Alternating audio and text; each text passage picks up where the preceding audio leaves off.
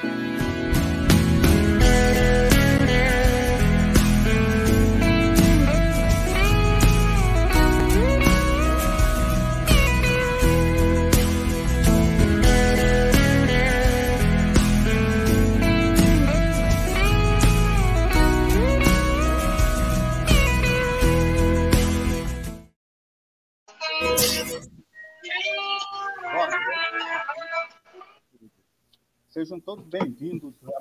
Hora da Cidadania.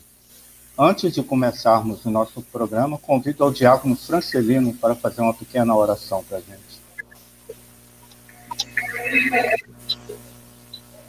Ó Deus de amor e bondade, queremos te agradecer por todos os bens da natureza, especialmente a água que vamos conversar a respeito aqui hoje.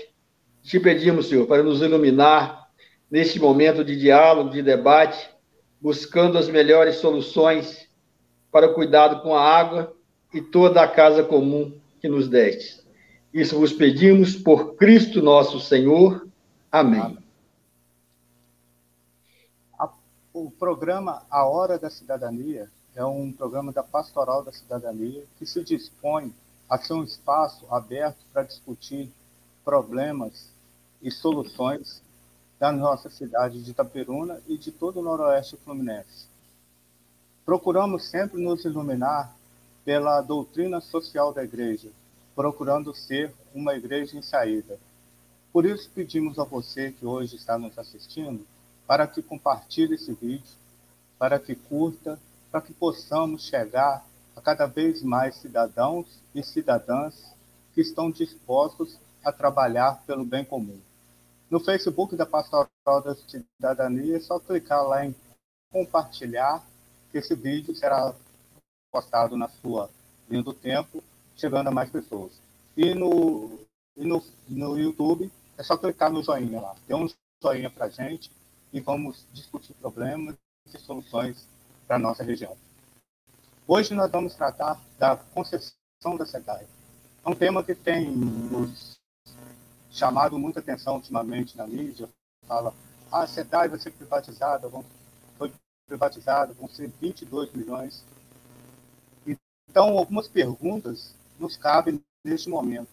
Né? Esse dinheiro que é vendido a essa empresa, em que será utilizado? Né? Já que não vai ser utilizado mais na, na, na distribuição, em que é, o, os governos irão utilizar? Como será feita essa, esse monitoramento. E outras perguntas que vão ser debatidas hoje. Né? É, nós temos como convidados o diácono Francelino, que é diácono da Igreja Católica e participante da Pastoral da Cidadania. Temos também o senhor Alberto Luciano, que é engenheiro do BNDES que participou do, da confecção desse, desses blocos da SEDAI vai, vai explicar para a gente como que funciona. Hélio Anormal, presidente do Sindicato dos Trabalhadores de Saneamento do Norte e Noroeste Fluminense, a falar sobre os impactos da concessão para os trabalhadores da SEDAI e para os consumidores. Nós convidamos também o professor Robson Júnior, que é especialista em educação à distância e assessor parlamentar para participar. Mas por alguns problemas técnicos, ele até agora ainda não, não conseguiu conectar. Mais tarde, se ele conseguir, ele também estará conosco. Vale ressaltar também que convidamos ao Executivo Municipal, que já tinha outras reuniões agendadas e, infelizmente, não pôde estar aqui hoje conosco, mas sempre eles estão presentes quando a gente recebe o convite para participar aqui da Hora da Cidadania. Convidamos também o Legislativo Municipal, mas pelo mesmo motivo, hoje eles não puderam mandar nenhum representante, mas eles sempre estão aqui conosco, o que a gente agradece, porque é de importância primordial que o Poder Executivo e Legislativo se dispõe a a dialogar com toda a sociedade. Primeiramente, hoje, vamos chamar agora o diácono Francelino, que vai falar sobre a situação do saneamento básico em Itaperuna e região. Diácono Francelino, seja bem-vindo, a palavra está contigo.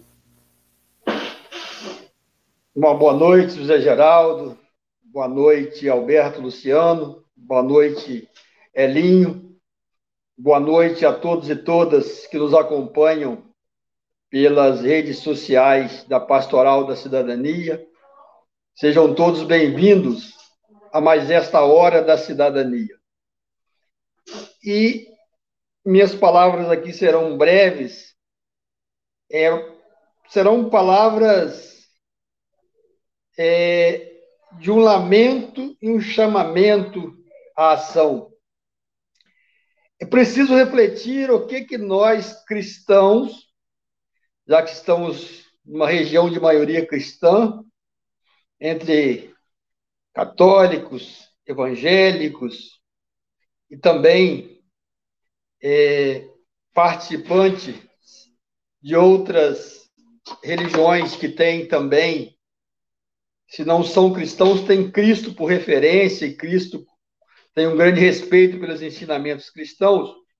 A gente precisa pensar o que, que nós temos feito enquanto cristãos com relação a natureza como um todo e com relação às águas em particular. E é extremamente triste constatar o que, que nós temos feito com as águas. Vou me ater aqui a Itaperuna, mas infelizmente esta é a realidade em quase todas as cidades do nosso estado do Rio e do Brasil. Aqui em Itaperuna, nós já matamos dois córregos grandes, o córrego que corta o bairro Seab, o córrego que corta o bairro Boa Fortuna, e a nossa capacidade de matar nos leva até a mudar o nome. Nós não chamamos de córrego, chamamos de valão, que lembra vala comum, onde se enterram muitos corpos. E é o que tem acontecido. Esses valões estão mortos. Esses córregos tornaram-se vala comum do enterro da vida aquática da nossa região. E, num processo avançado, já começamos a matar o rio Muriaé, nos locais onde desaguam o Boa Fortuna e o córrego da Seabe, já não há mais vida. Isso sem falar nos córregos menores, como que corta o bairro Bedim e outros menores. Nós já matamos e nós nem vemos eles mais. Estão soterrados, e além de matar, nós ainda estrangulamos os córregos, e esse estrangulamento leva a alagamentos quando chove. E aí, e além disso, a nossa amada Itaperuna, é triste dizer isso, ela fede. É triste. Falo isso com tristeza no coração. Quando passamos pelos bueiros da cidade, sentimos o cheiro da morte. Cidade fede. E por que fede? Porque no local que deveria correr água pluvial, água de chuva, água limpa, água que corre das encostas, corre junto esgoto. Porque não tem coleta e tratamento de esgoto na nossa cidade. E, enquanto isso, enquanto matamos os córregos, enquanto a cidade fede, temos grandes obras de infraestrutura paralisadas em Itaperuna. Temos uma obra de uma galeria pluvial que está inconclusa, parou no meio e que a parte terminada, infelizmente, também não corre água pluvial. Está sendo jogado esgoto dentro dela e esse esgoto corre para o rio. Além disso, também temos paralisadas. E nós, da Pastoral da Cidadania, junto com outras entidades, outras igrejas católicas e evangélicas de Itaperuna, fizemos um abaixo assinado e encaminhamos a diversas autoridades sobre essas obras. Temos também bairros sem água e temos uma caixa d'água para 8 milhões de litros de água, paralisada a obra também em Itaperuna.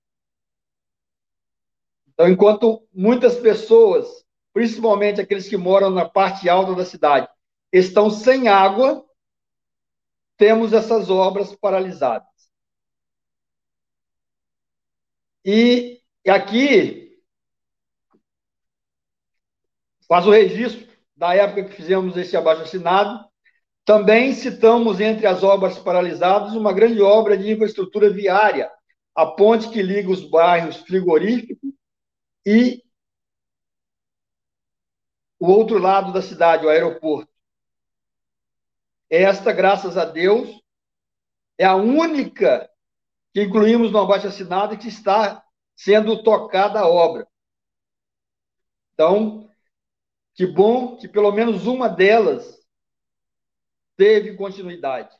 Porém, aquelas que vamos conversar a respeito aqui hoje, a obra, a grande obra de tratamento de esgoto, a grande obra de coleta de esgoto na nossa cidade, continua paralisada. Entra governo municipal, sai governo municipal, volta muitas vezes o mesmo executivo, o mesmo vários integrantes do legislativo se repetem e a obra continua paralisada. E enquanto isso, a nossa cidade fede e mata os seus cursos de água. E aí eu quero aqui fazer um apelo ao nosso executivo, ao nosso legislativo, municipal e estadual, para terem sensibilidade para esses problemas. A gente vê anúncio de várias outras obras pela cidade e quase que um silêncio total sobre as obras de infraestrutura que tanto bem fariam a nossa cidade. Obras essas que já consumiram mais de 60 milhões do dinheiro suado do povo, das empresas, porque como diz, dizia Margarete Tátia, não existe dinheiro público Existe dinheiro tirado do orçamento das famílias e das empresas através de impostos para fazer obras e serviços em favor do povo. Esses 60 milhões estão literalmente enterrados sem resultar em serviços, em bem-estar para o povo. Então fica aqui o apelo às autoridades, para que tenham sensibilidade para esses cuidados. Me chamou muito a atenção que é muito próximo de quando tomamos conhecimento destas obras paralisadas e resolvemos tomar uma atitude, fazer esse abaixo-assinado, estimulados pela campanha da fraternidade, fraternidade e políticas públicas, me chamou muita atenção que, em paralelo com essas obras paralisadas há 5, 10, 15, 20 anos, a China fez um hospital em 30 dias. Ou seja, nós que já fomos a sexta economia do mundo, competir com países que fazem um hospital em 30 dias e nós não fazemos uma ponte, uma estação de tratamento de esgoto, uma caixa d'água, uma galeria em 20. O nosso povo, infelizmente, vai ficar para trás no desenvolvimento econômico e social.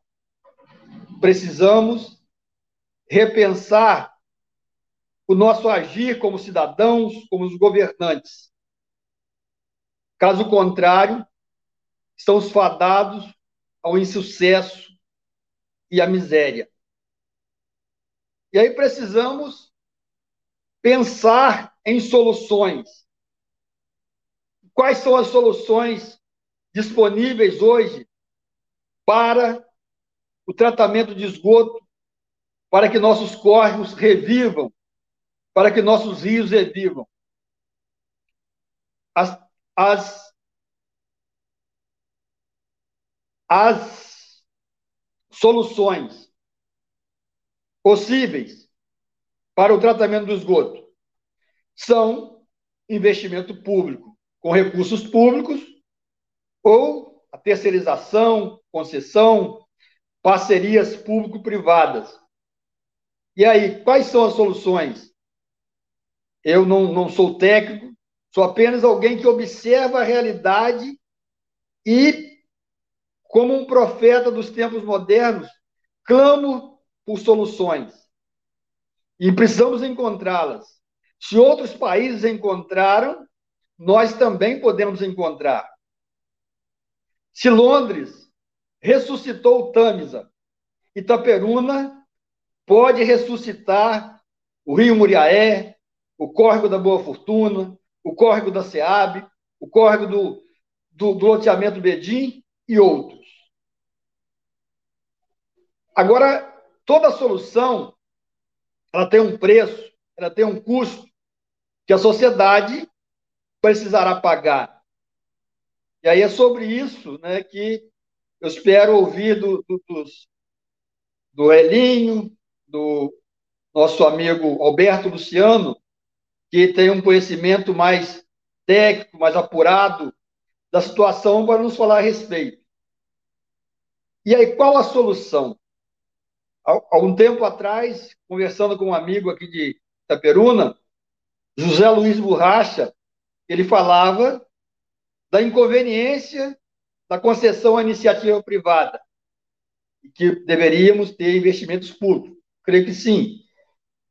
Então, indaguei a ele, porque 13 anos, ou 14 de governos mais à esquerda, não conseguiram concluir esses investimentos.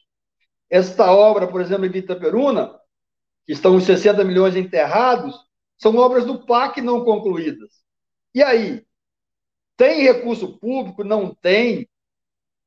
Precisamos encontrar uma saída, só não podemos ficar estáticos ao, diante do problema. E aí, se o recurso para concluir estas obras serão públicos, privados, Penso que isso é secundário. Claro que respeitarei a opinião do Elinho e do Alberto Luciano.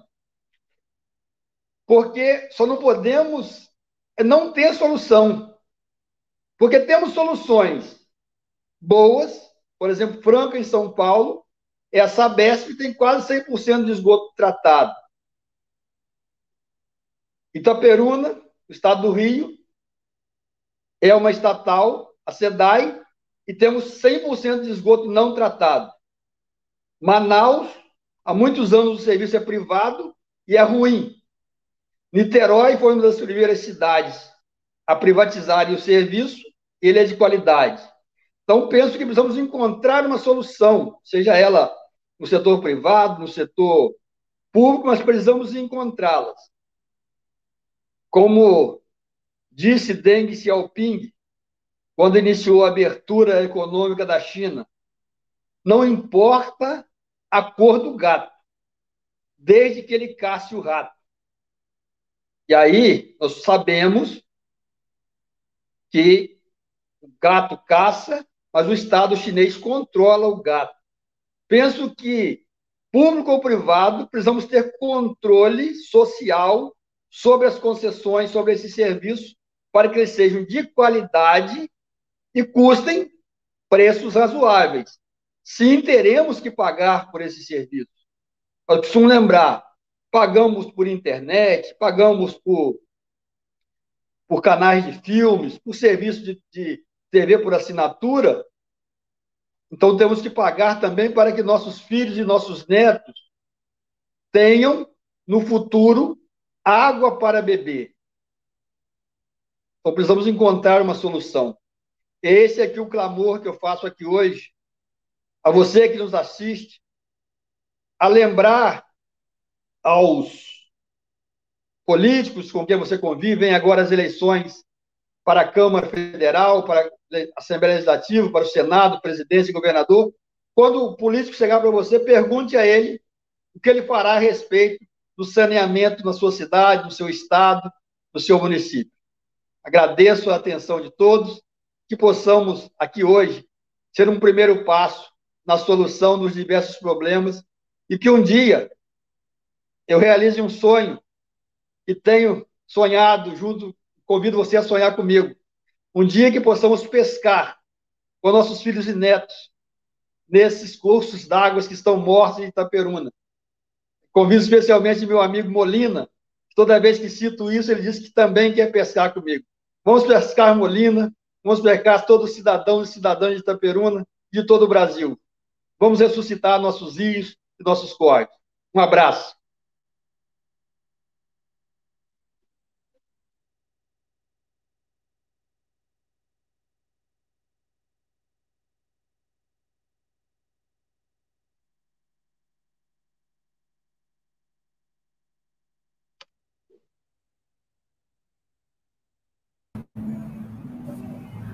Muito obrigado pela sua colaboração. Então, hoje podemos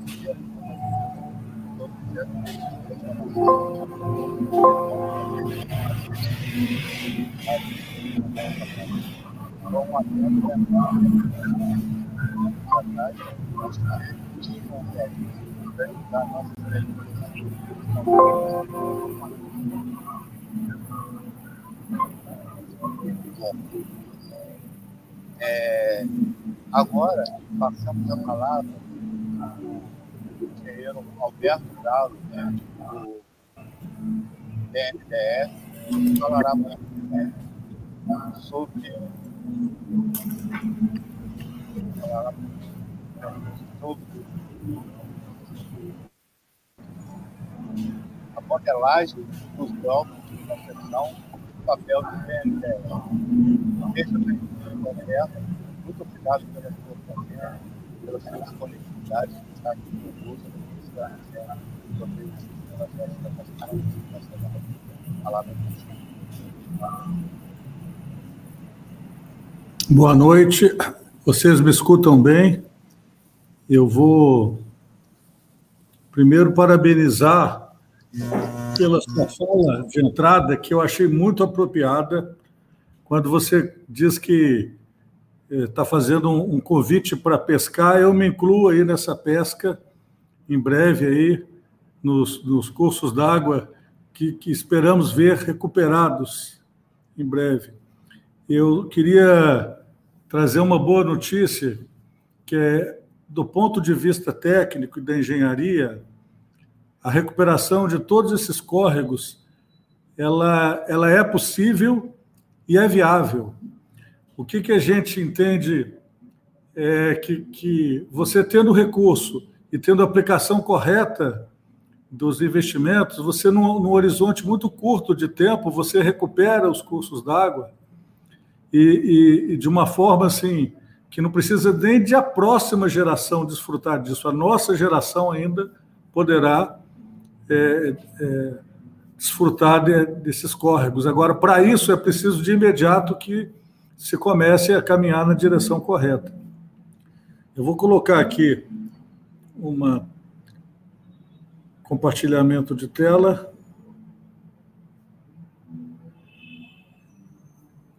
E aqui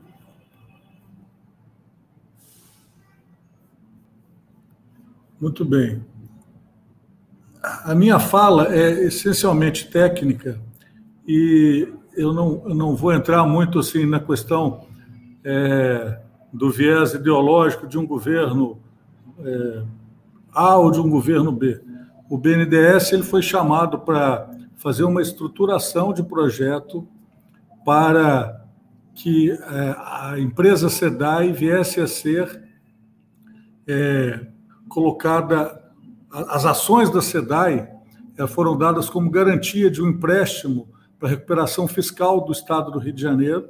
Então, essas ações seriam, como foram dadas em garantia, elas poderiam ser vendidas.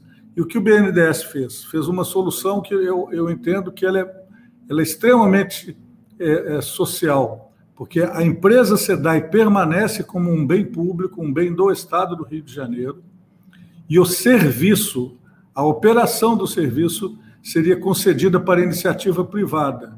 Por quê? Porque, num curto horizonte de tempo, é preciso que se façam investimentos vultuosos. E a SEDAI não tem capacidade financeira para fazer isso na estrutura que existia. Então, o projeto foi desenvolvido de modo que, ao longo de 35 anos, as empresas privadas façam os investimentos, que são da ordem de 35 bilhões, e ao final desse processo, com toda a rede instalada, com todas as estações de tratamento eh, de esgoto em operação, funcionando plenamente, esse, esse, esse bem retorne para o Estado, para que ele possa é, fazer um, um, novo leilão, né? É, receber novas outorgas pelo serviço, ou operar diretamente. Isso é uma decisão para daqui a 35 anos. E aí, essa é, apresentação a gente vai procurar fazer de uma forma muito rápida, mas para poder situar é, como que o município de Itaperuna ele se insere nesse processo. Então, já começando a, a modelagem ela foi feita dividida em quatro blocos. O bloco 3 ele foi a leilão e recebeu apenas uma proposta, que pela dinâmica do leilão ela foi retirada. E ao ser retirada, permitiu que a gente é, aumentasse o bloco e nesse passa a, a, a fazer parte desse novo bloco. Então nós temos aí, hoje são 18 municípios, mais uma área do Rio de Janeiro que a gente chama de AP5, que equivale ali a Zona Oeste, Campo Grande, Bangu, é, toda a Zona Oeste da cidade. E aí vocês têm esses outros municípios de Bom Jardim, Bom Jesus de Itabapoano, Carapebus, Itaguaí, Macuco, Natividade, Paracambi, Pinheiral, Piraí, Rio Claro, Rio das Ostras, São Fidélis, São José do Bar, Soropédica e Trajano de Moraes e Vassouras, que já era parte do bloco 3 anterior. E como que é entender qual o valor que se arbitra pelo, pelo bloco e como que a, a, funciona esse leilão. É isso que eu vou apresentar para vocês. Tá?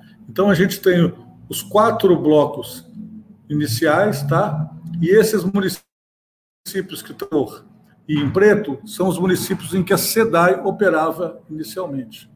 Os três blocos que tiveram ofertas consolidadas e o bloco 3 inicial, tá? que é essa parte em vermelho, e que foram agregados esses municípios que eu li recentemente. É interessante você ver que ah, eram, eram 1,9 milhões de habitantes, e hoje o bloco ele tem 2,7, quase 3 milhões de habitantes. Então, quer dizer, ele aumentou em 50% na, a, no atendimento de pessoas. Né? E, assim, quais são os benefícios do projeto?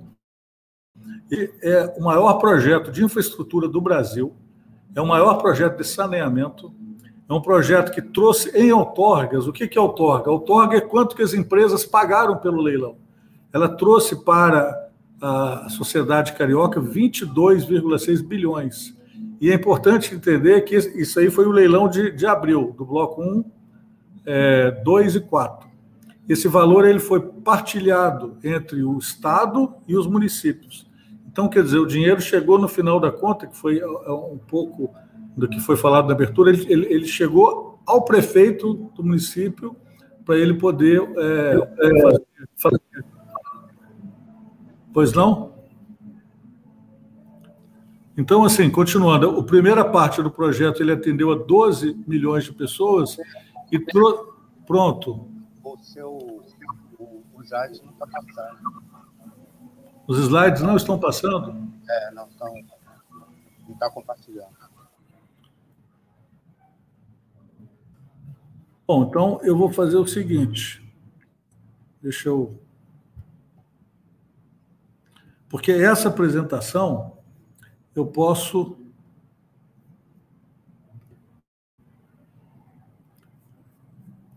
Está compartilhando agora?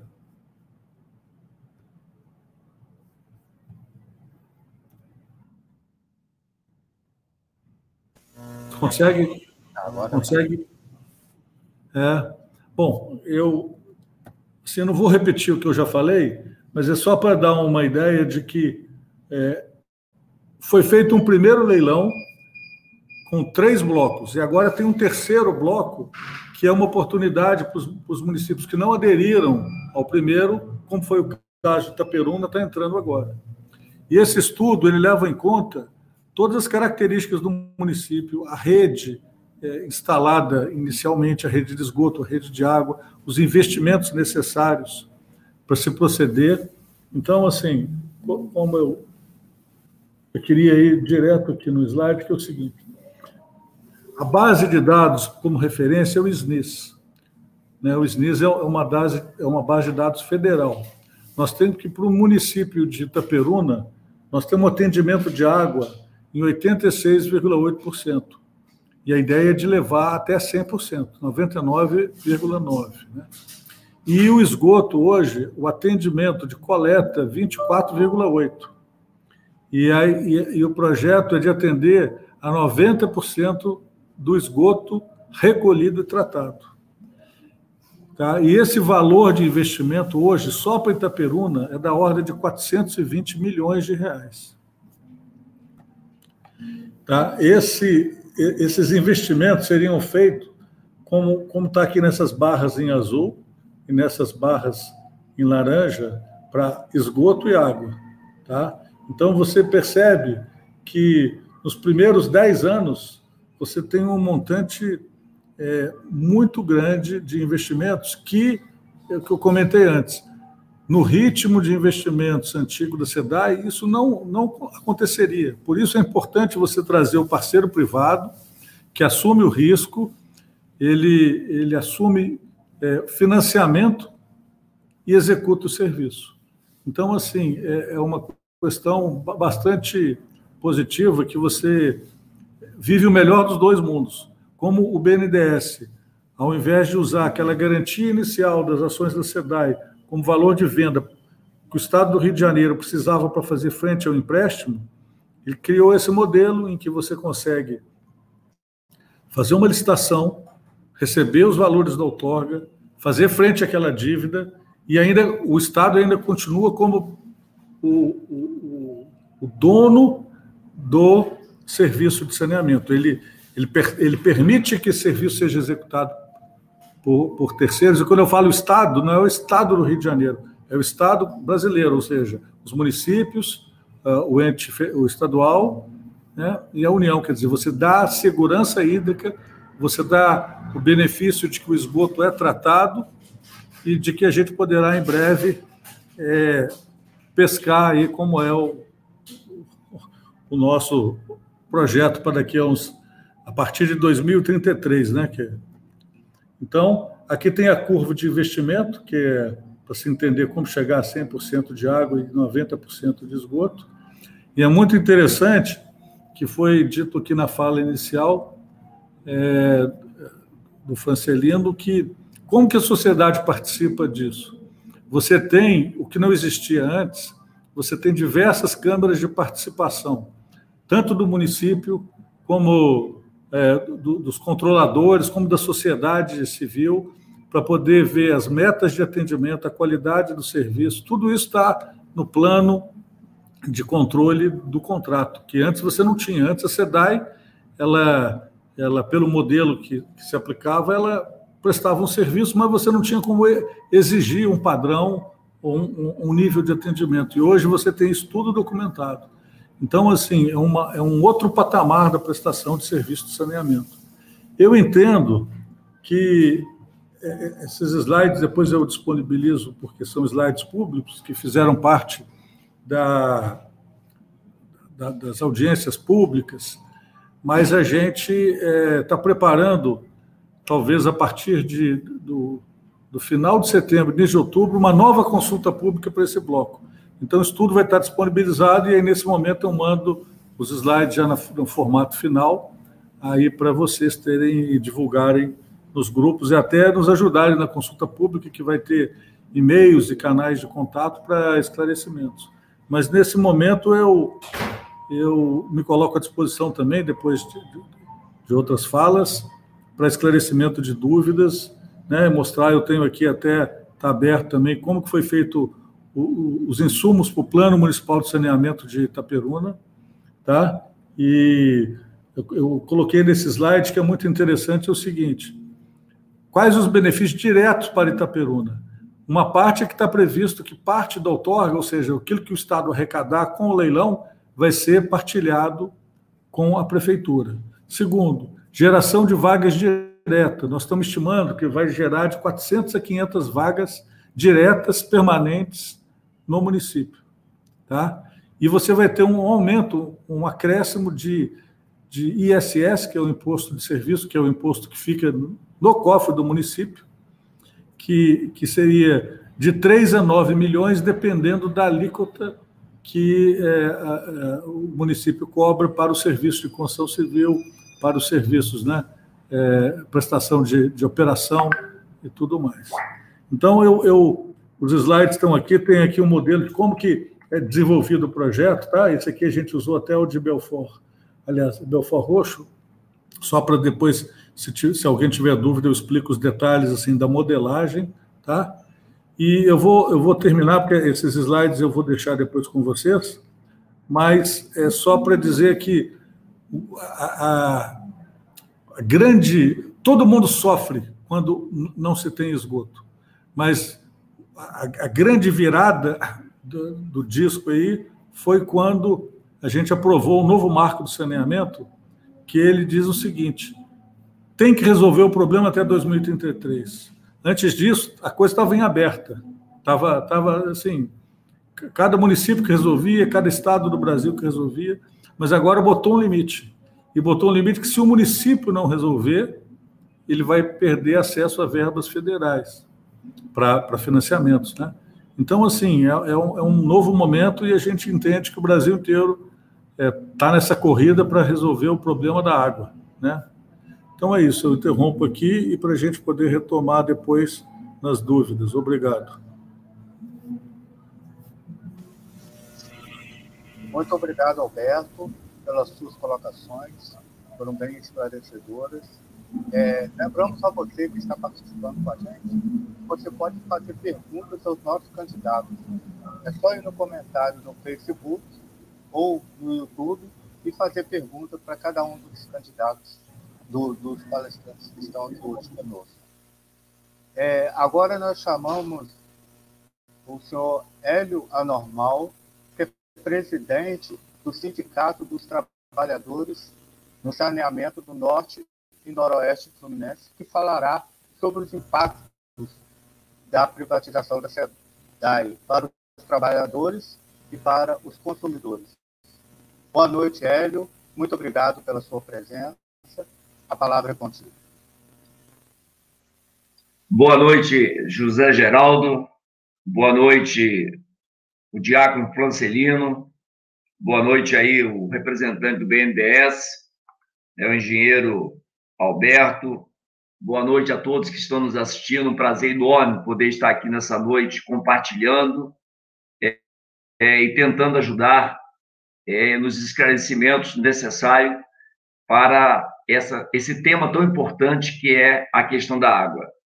É, fiquei muito, fiquei, estou muito feliz com o início. Quero fazer as palavras do diácono, as minhas palavras né, com relação aos poderes constituídos, ao poder público, é, dizer que foi muito bom é, é, receber essa introdução buscando a orientação né, daquele que pode todas as coisas. Eu tenho pedido muita sabedoria realmente nesse direcionamento, porque nada melhor do que a gente estar compartilhando um momento tão importante como esse e saber que o mestre dos mestres disse o seguinte: Mas aquele que beber da água que eu lhe der, nunca terá sede.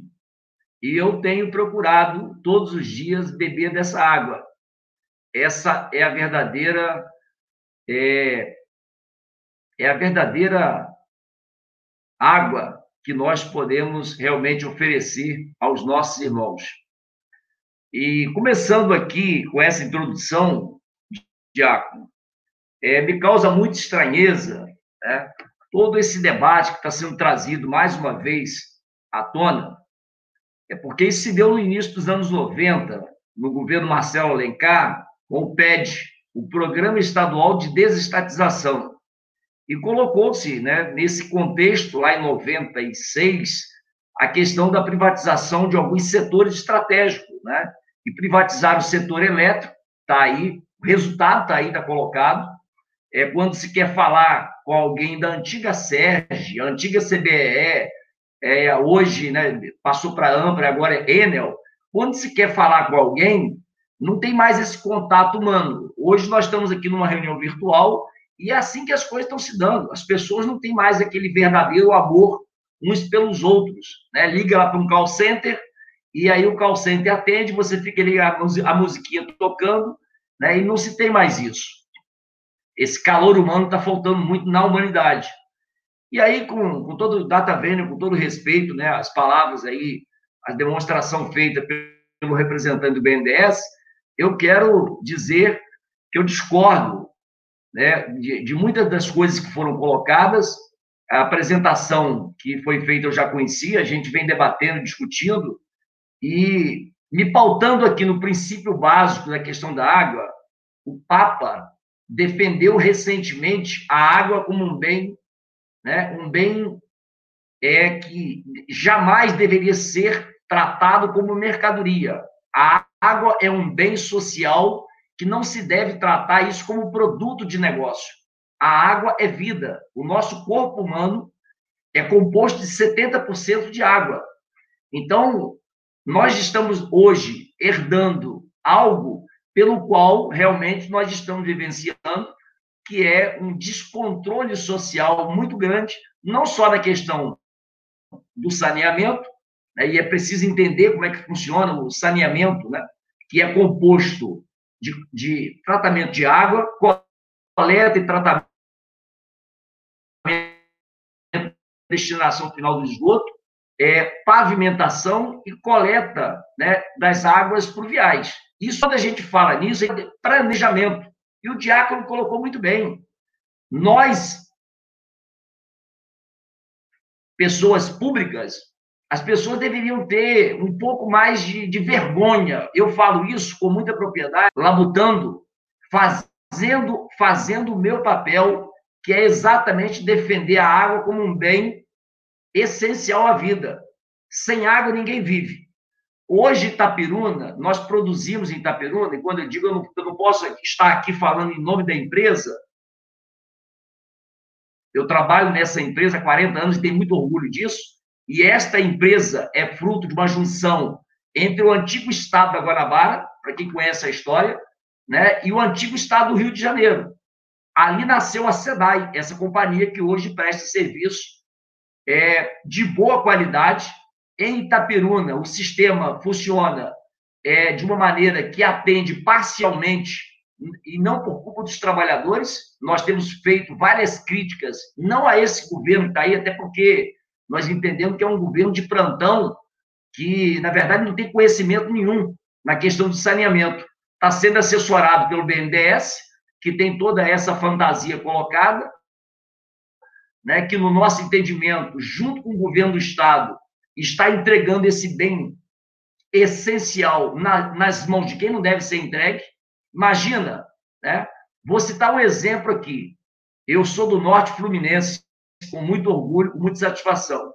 A cidade que eu nasci e sou criado, que é Campo dos Goitacazes, foi privatizada há mais de 20 anos atrás.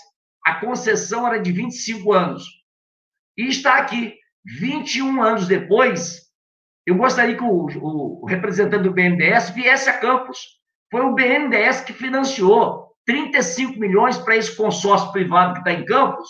A imprensa não fala isso. A Rede Globo de televisão não coloca isso. Mas vem aqui em Campos, vamos andar. Quem está falando aqui é o Hélio Normal, que conhece essa cidade. Eu conheço de Santo Eduardo, o extremo, até Farol de Santo Mé. Pega todos os distritos daqui, como exemplo, a privatização que o BNDES ajudou a privatizar. O BNDES financiou a privatização de Campos. E vamos andar, vamos ver todos os distritos onde tem esgotamento tratado. Agora, deixando essa, essa, essa questão de lado do BNDES ter financiado aqui em Campos, o que eu quero colocar, Diaco, você está corretíssimo. Os poderes concedentes, que são os municípios, infelizmente não cumprem o seu verdadeiro papel. Aí eu quero falar para o prefeito Claudão. Ele tem um contrato de concessão assinado com a SEDAI e cabe a ele, enquanto gestor público, fazer com que a SEDAI faça o que tem que ser feito aí em Itaperuna. A Câmara de Vereadores tem a obrigação e dever, são homens e mulheres que têm o dever de estar fiscalizando. A SEDAI é uma empresa lucrativa. E tirando a SEDAI e colocando iniciativa privada, a iniciativa privada, a finalidade principal dela é o lucro. Eu não tenho nada contra a iniciativa privada, tenho amigos empresários, gosto dos meus amigos. Agora, não dá para se trabalhar com a água um bem tão precioso, defendido inclusive pelo, por uma das autoridades maiores desse mundo que nós vivemos, que é o Papa, defende a água como bem público. E o Brasil entra na contramão da história. Nós podemos citar aqui Argentina, Alemanha, Inglaterra, Estados Unidos, Canadá, França, Espanha, tudo que foi privatizado está sendo reestatizado. E aí a gente entra agora e vê esse absurdo que está acontecendo no nosso estado do Rio de Janeiro e no Brasil. Como eu sou diretor, além de. Eu voltei para ser presidente do sindicato, os companheiros me chamaram, estou aqui na presidência, mas eu sou diretor de uma federação a nível nacional. Eu conheço o saneamento do Rio Grande do Sul, Rio Grande do Norte. Estão entregando a soberania nacional. O BNDES, esse governo federal, devia ter vergonha. Quando, quando Diácono, você colocou os 60 milhões que foi investido aí, da obra do PAC, como que essa obra está parada? Era uma obra que, que condiz com a, exatamente com a questão sanitária do município de, de Itaperuna. Era para coletar, tratar e dar destinação final do esgoto. E isso foi com obra do PAC. Eu não quero aqui tratar de polaridade partidária, mas as, as obras do, PAC são paralisadas, e não é só Itaperuna, é no Brasil todo.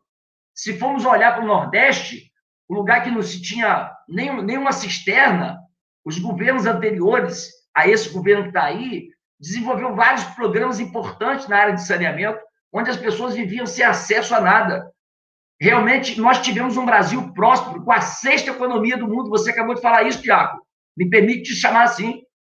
Essa é a grande verdade. As pessoas têm que ouvir essa verdade. Em 2019, essa concessionária que presta serviço aos municípios, chamada SEDAI, que foi uma junção lá atrás, em 1975, do antigo estado da Guanabara com o antigo estado do Rio de Janeiro, era SEDAG, no Rio de Janeiro. Talvez o representante do, do BNDES deve conhecer essa história. A SEDAG, junto com a SANERJ, fundou-se a SEDAI em 1975. Ainda era o, o governo da ditadura. E depois disso, aí vem Leonel Brizola, viu Moreira Franco, né? e não, não, nós não tivemos a retomada pela qual nós precisamos, a, em termos de urbanização.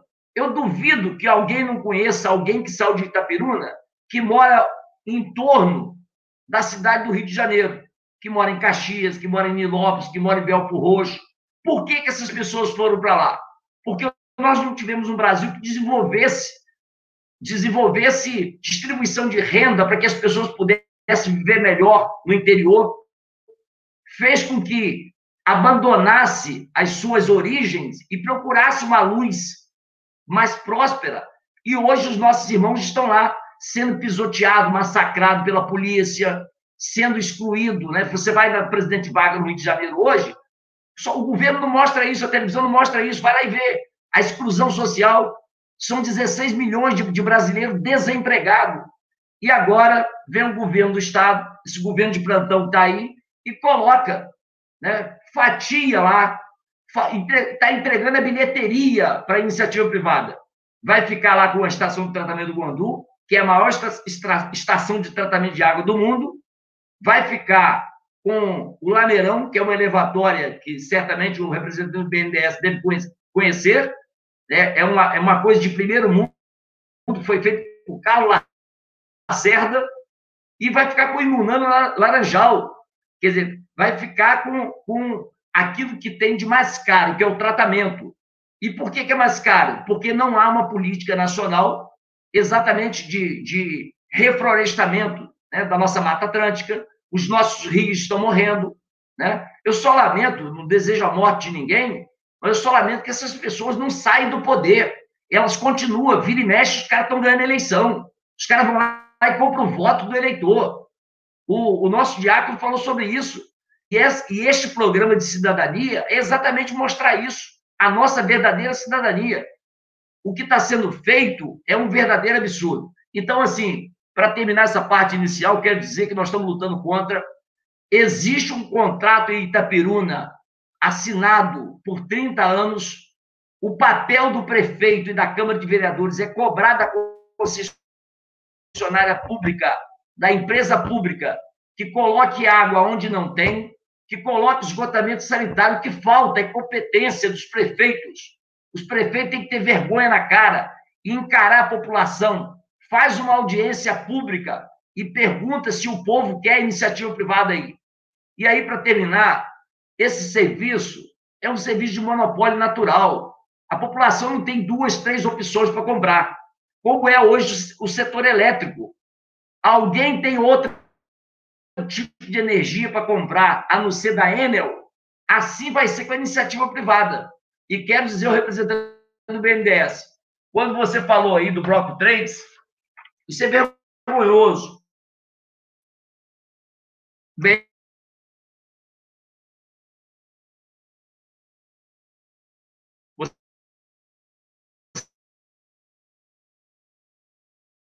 Vocês estão me ouvindo aí? Desculpa, eu acho que deu um pico na internet aqui. Mas voltando aqui, só para o bloco, que uma das empresas no, no leilão tinha dado lance e retiraram o lance. Sabe por que retiraram o lance? Porque lá no bloco 3 é o pior lugar que tem. É onde a milícia toma conta. Porque você não tem um governo que realmente combata os milicianos. É um governo de covarde, é um governo que tem medo de enfrentar essa realidade do Rio de Janeiro. E as empresas que estão aí comprando o bloco 1, 2 e 4 é o filé mignon. A gente fala aqui sobre o subsídio cruzado. Por que, que tem que ter o subsídio cruzado? Porque não dá para cobrar uma mercearia em Itapiruna o mesmo que se cobra lá em, em Copacabana, no Leblon, em Ipanema. É diferente. A cultura é diferente. Então tem que ter uma empresa pública forte que possa aplicar o subsídio cruzado. Porque lá na prefeitura do Rio de Janeiro é onde detém 70% da arrecadação dessa companhia estadual.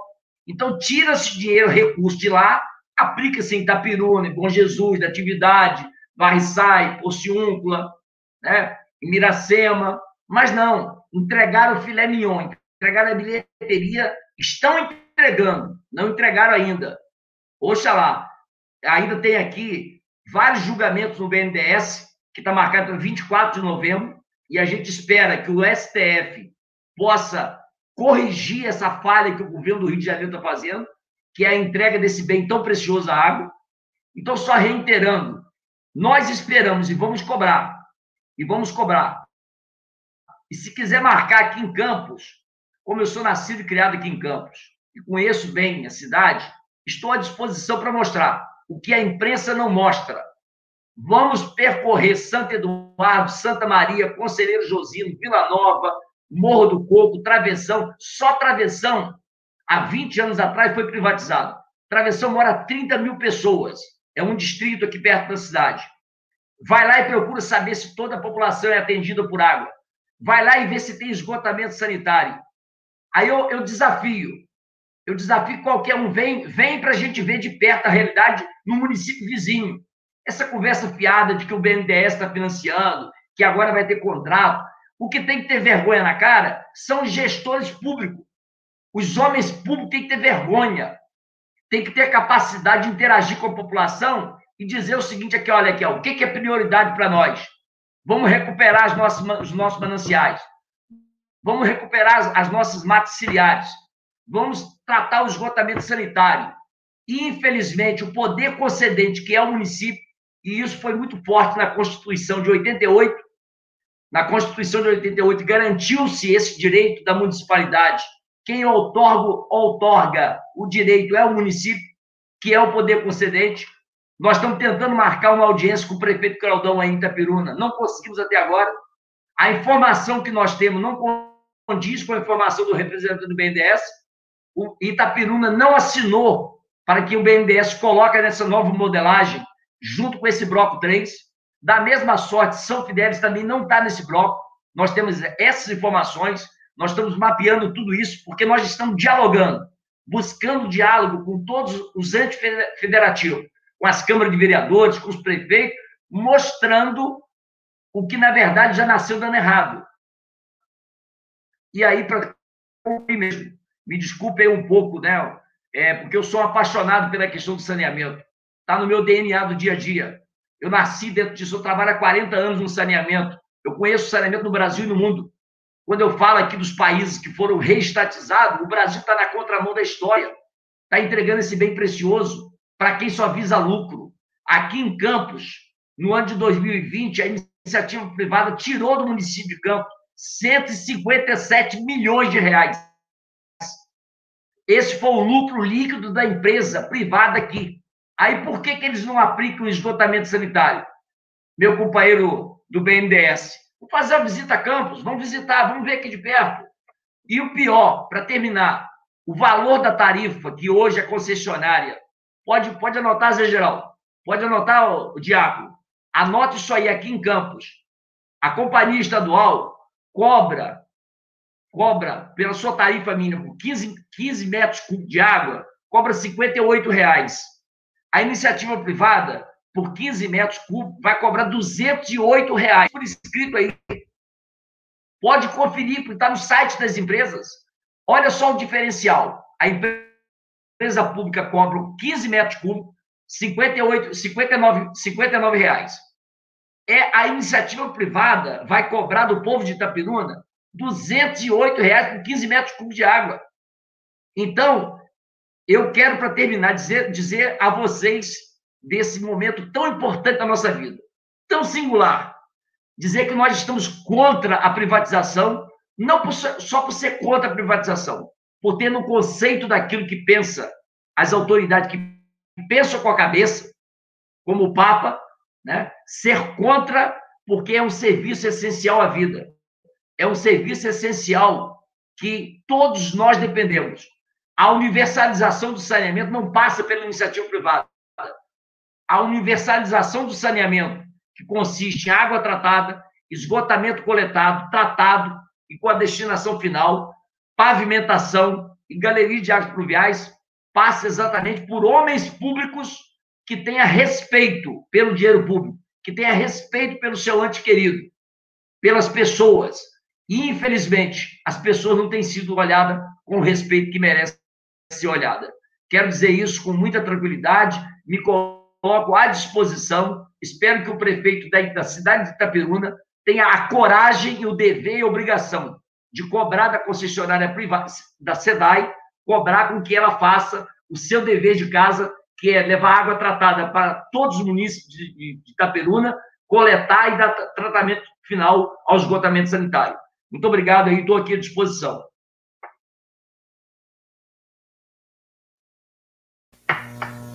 Muito obrigado, Hélio, por suas colocações. É, gostaria de dizer que o compromisso da Pastoral da Cidadania são trazer temas relevantes para ser discutido pela nossa região. E gostaríamos de escutar todas as partes, por isso também foi convidado aqui o senhor Robson, que é assessor parlamentar da deputada Lana Passos, que infelizmente não pôde estar aqui hoje conosco. Foi convidado também representante do Poder Público Municipal, que por outros compromissos também não pôde estar, junto com representante do Legislativo, que infelizmente também não pôde estar. Nós temos umas perguntas aqui. É para o. É para o Alberto. Alberto, o Josemar Violante gostaria de saber se as cidades que serão privatizadas, o esgoto ficará em responsabilidade da iniciativa privada?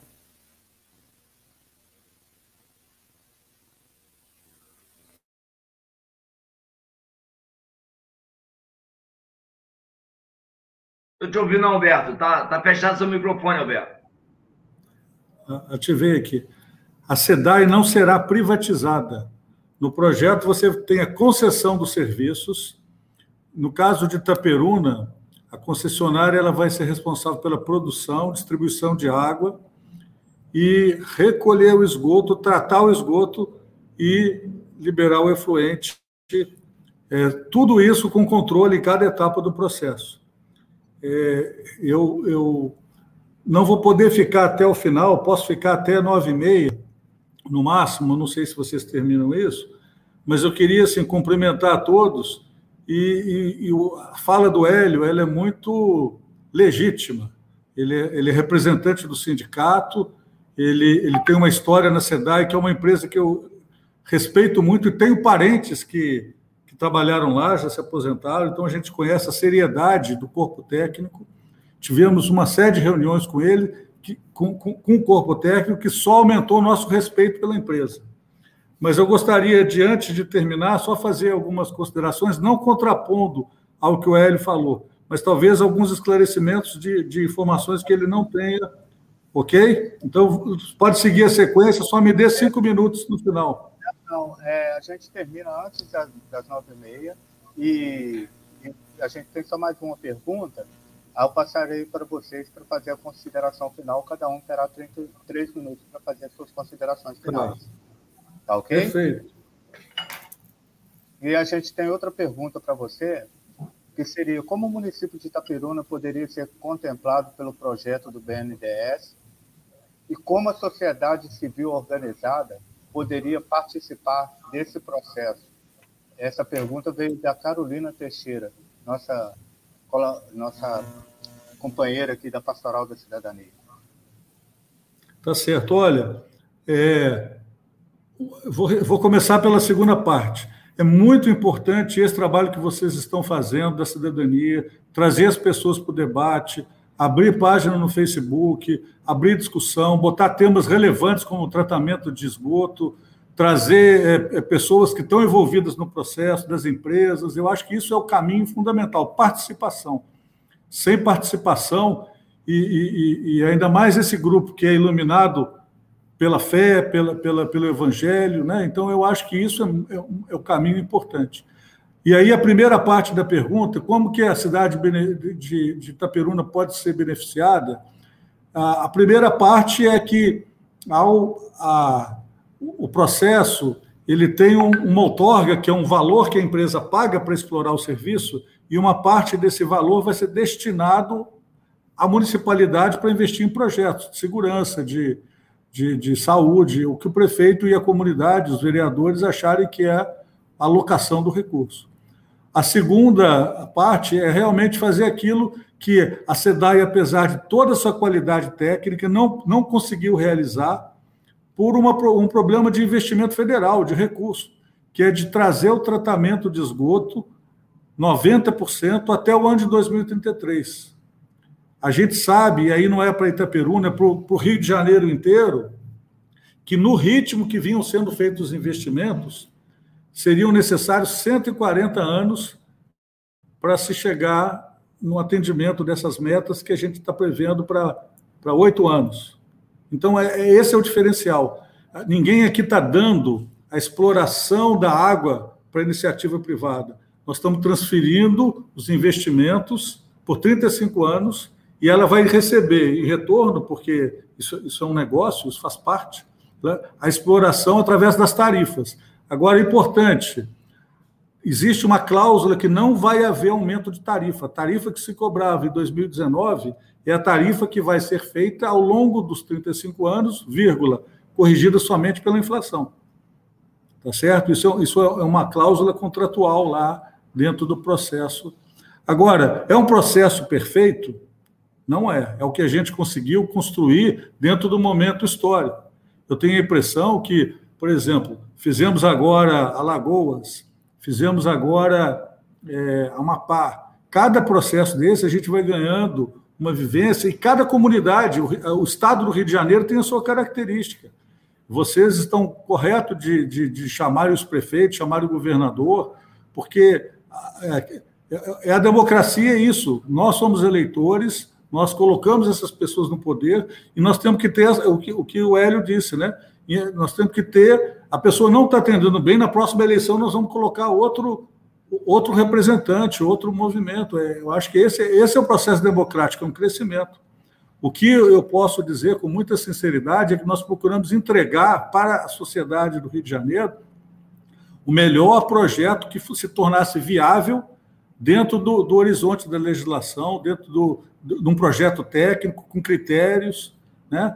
E sem nenhum entreguismo. A água é um recurso, é, é um recurso natural é, é, necessário à vida. A gente não pode. Isso em nenhum momento foi colocado como se a gente tivesse é, é, é, desrespeitando essa visão, né? Mas eu, eu não quero entrar nas considerações finais. É porque eu, apesar de estar aqui no Rio, eu sou de Minas. Em Minas, você sabe que a gente vai conversando, a conversa vai longe, mas é, é isso que eu, eu, eu tinha para falar sobre a indagação aí da Verônica, como que é o nome da moça? Não, Carolina Teixeira. Carolina, isso. Muito obrigado. Zé Geraldo, me permite só fazer uma pergunta. É, se o, o, o, representante do BNDES pode informar quantos metros cúbicos de água a gente trata no Guandu e Itapiruna. Você sabe, Zé Geraldo?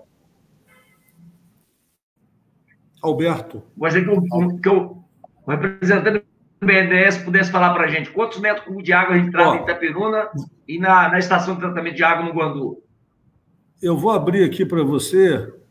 Você deve ter aí. A, a, eu tenho aqui o projeto detalhado do, do município de Itaperuna, tá? Agora, Guandu, ele. Não precisa abrir o projeto, não, não Zé. Ele, não, Alberto. Pode, Alberto, pode ficar tranquilo. Guandu, eu, vou, eu vou já, já vou lhe responder, não precisa abrir o projeto, não. não. Deixa eu. Não, porque você perguntou duas coisas. Itaperuna não recebe água de Guandu. A produção de água ela é, ela é feita nas captações aqui. Agora. Não, não foi essa pergunta que eu te fiz. Oi? Não foi essa pergunta que eu te fiz. Eu te fiz não, uma pergunta pontual. Qual, qual que é a produção de Guandu e qual e é. Qual a produção a... de Itapiruna? Pois é, então é o seguinte. Eu estou te dizendo que o sistema Guandu e Munana Laranjal não atende aqui. A produção de água de, de Guandu a produção de água da SEDAI ela vai ser feita para a região do Rio de Janeiro, região metropolitana. E toda a produção de, de Itaperuna é na captação regional. Agora, eu não tenho aqui o dado de te dizer, ó, aqui nós produzimos é, 2 metros cúbicos por segundo, um metro cúbico por segundo, entendeu? Eu é, tenho esse dado aqui à mão, se você quiser, está até aberto é, numa das minhas planilhas aqui, mas é, não sei se é isso que você quer. Olha só.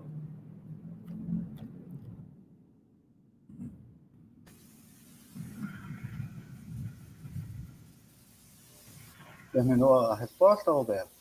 Eu vou passar para o Francisco fazer. Pode falar, eu estou. Roberto? Pode, pode, pode falar é, terminou a resposta, que aí eu vou passar para o Francelino para considerações finais. Uhum. Pode, pode falar. Pode, pode dar sequência. Zé Geraldo. Oi. Posso fazer então minhas considerações finais? É isso? Para a gente seguir, aí o Francelino faz, depois você faz as suas considerações finais, tá ok? Ok. É, eu, como cidadão de Itaperuna, integrante da Pastoral da Cidadania e diácono da Igreja Católica. E só para explicar um pouco mais da função do diácono e por que esse envolvimento tão intenso, não só nessas questões do tratamento de esgoto, mas a gente tem alguma coisa também de trabalho junto aos catadores de recicláveis, esse povo que são heróis do cuidado ambiental com relação à destinação do resíduo sólido. Também temos alguns trabalhos com os irmãos de rua. E por quê? Né? E essa é bem a função do diácono. O diaconado é instituído lá nos Atos dos Apóstolos para que cuidasse das necessidades do povo, que naquela época os mais necessitados eram órfãos e viúvas. Como a sociedade se torna mais complexa, os problemas também se tornam mais complexos. E a igreja, ao longo do tempo, cuidou de saúde, de educação, e hoje a grande questão, o grande problema que tem impacto na vida de todos, mas principalmente daqueles mais necessitados, é o saneamento, são os danos ambientais, porque todos sofrem com os problemas, mas os que estão na base da pirâmide social sofrem mais. Eu, por isso, eu dedico meu diaconado a essas questões que eu acho que são urgentes e prementes. E, para mim, é uma grande alegria ter aqui é, o Hélio, o Alberto, né, convidamos também um representante do setor do estatal, do, do governo do Estado, do governo municipal, infelizmente, por questões de agenda, não puderam estar aqui, mas agradecemos muito a Deus pela oportunidade de ter aqui o Hélio e o Alberto, porque eu acho que é desse jeito que construímos a cidadania. É na divergência, mas com certeza nessa divergência haveremos de encontrar pontos de consenso capazes de construirmos juntos as saídas.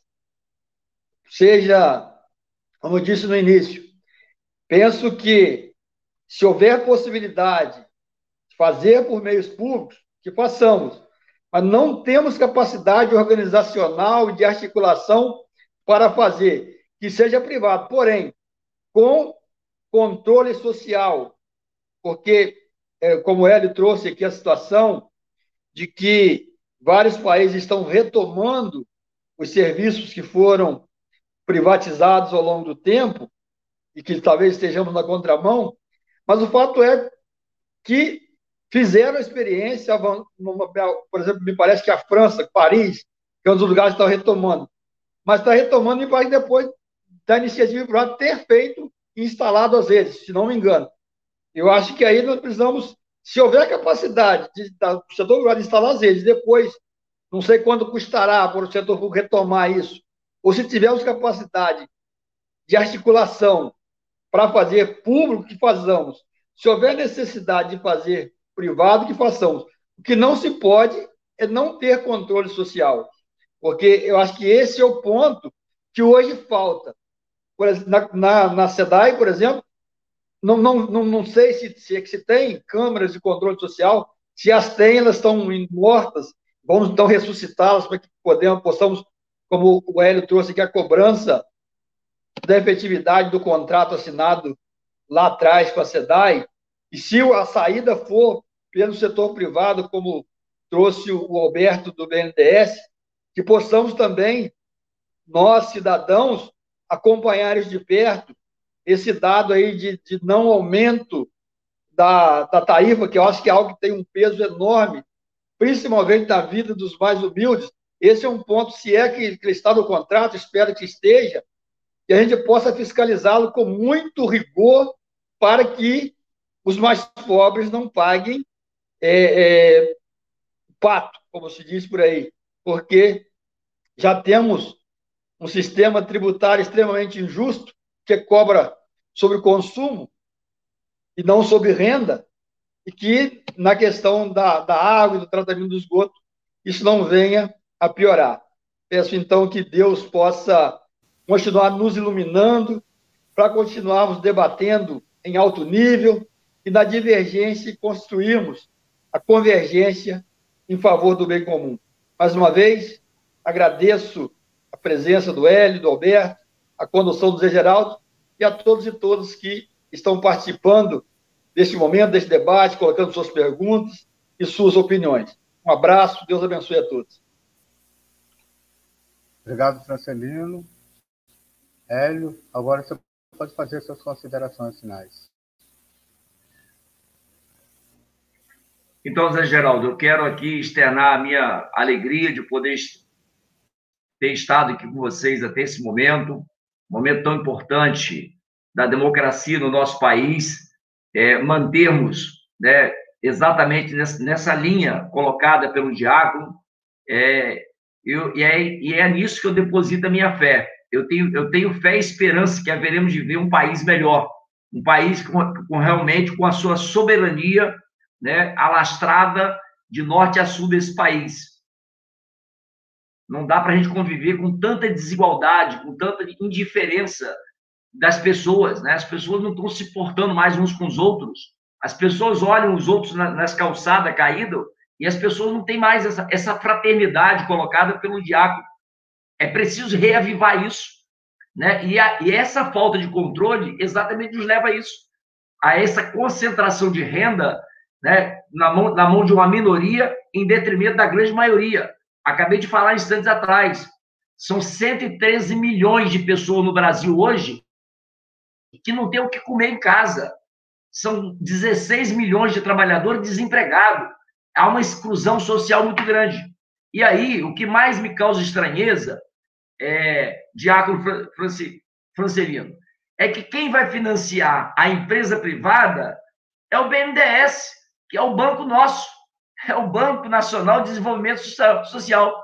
Quer dizer, para a empresa pública não tem dinheiro, mas para a iniciativa privada, assim como aconteceu aqui em Campos, o BNDES, que é um banco público, vai financiar a iniciativa privada.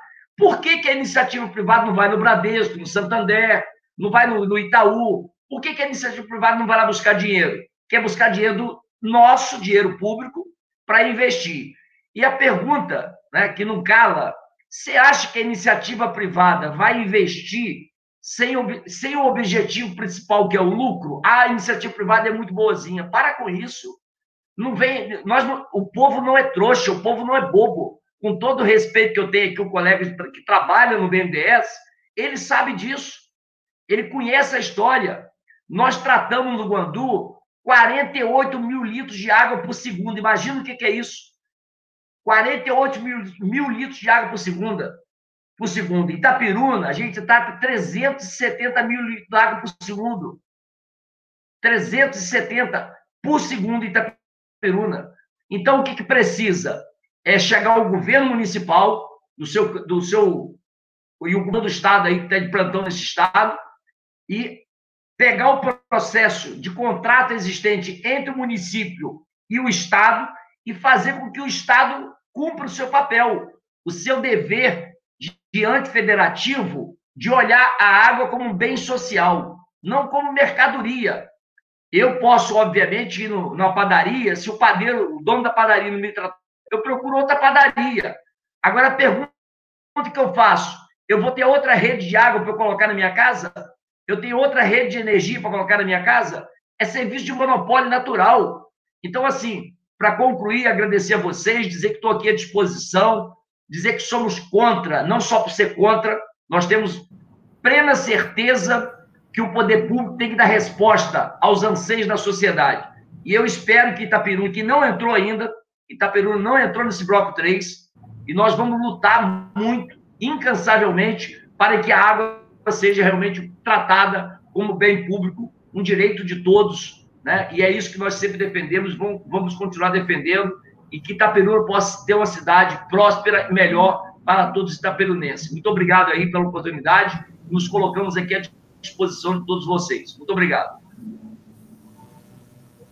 Muito obrigado, Hélio, pela sua participação.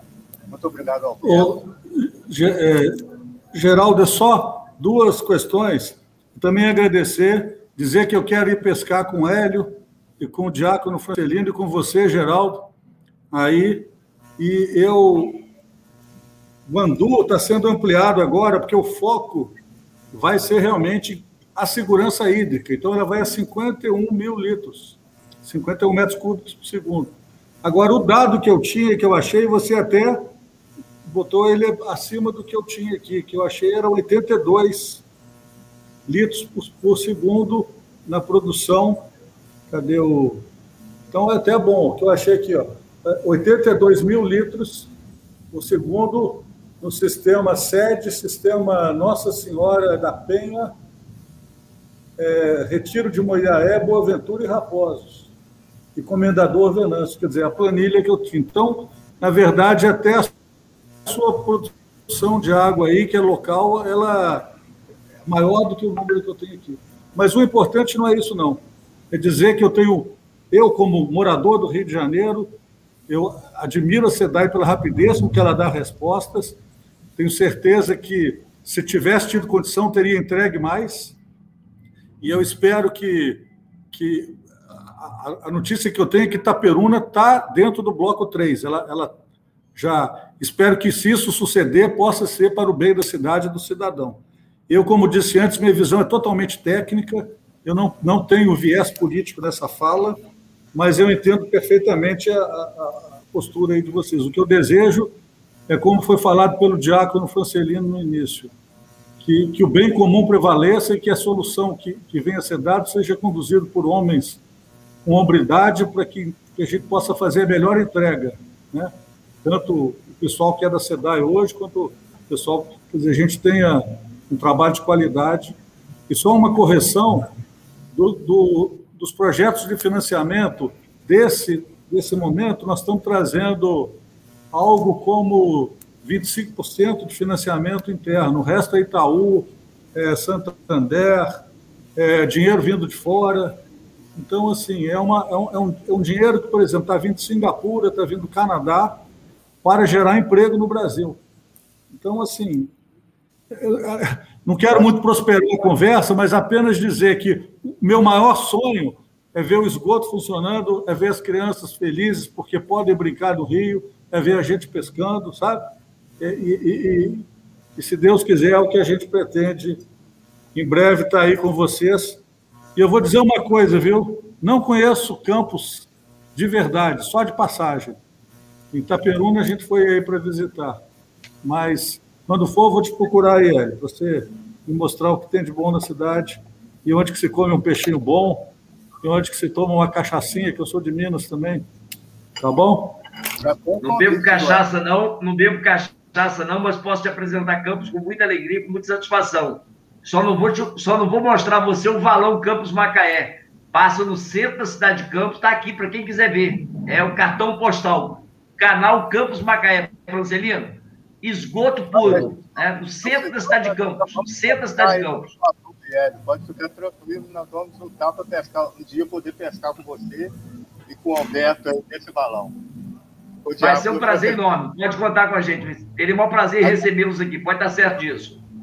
Agradecemos ao Hélio, agradecemos ao Alberto, ao Diácono Crescimento, e principalmente a você que participou com a gente e nós, da Pastoral da Cidadania, acreditamos que democracia se faz com participação, com transparência e com responsabilidade. Né? Esse tema foi tão bom, tão debatido. Gostaríamos de ter outras pessoas que convidamos aqui. Quem sabe no futuro nós podemos voltar aí com, com esse tema que é tão importante. E como foi falado aqui, nós fazemos um apelo a você, cidadão. Participe das audiências públicas, participe da, da, das reuniões da, da, Câmara de Vereadores, questione ao Executivo, ao Legislativo, é um direito seu, é um dever de você participar da administração da sua cidade. Muito obrigado a todos e uma boa noite. Boa noite.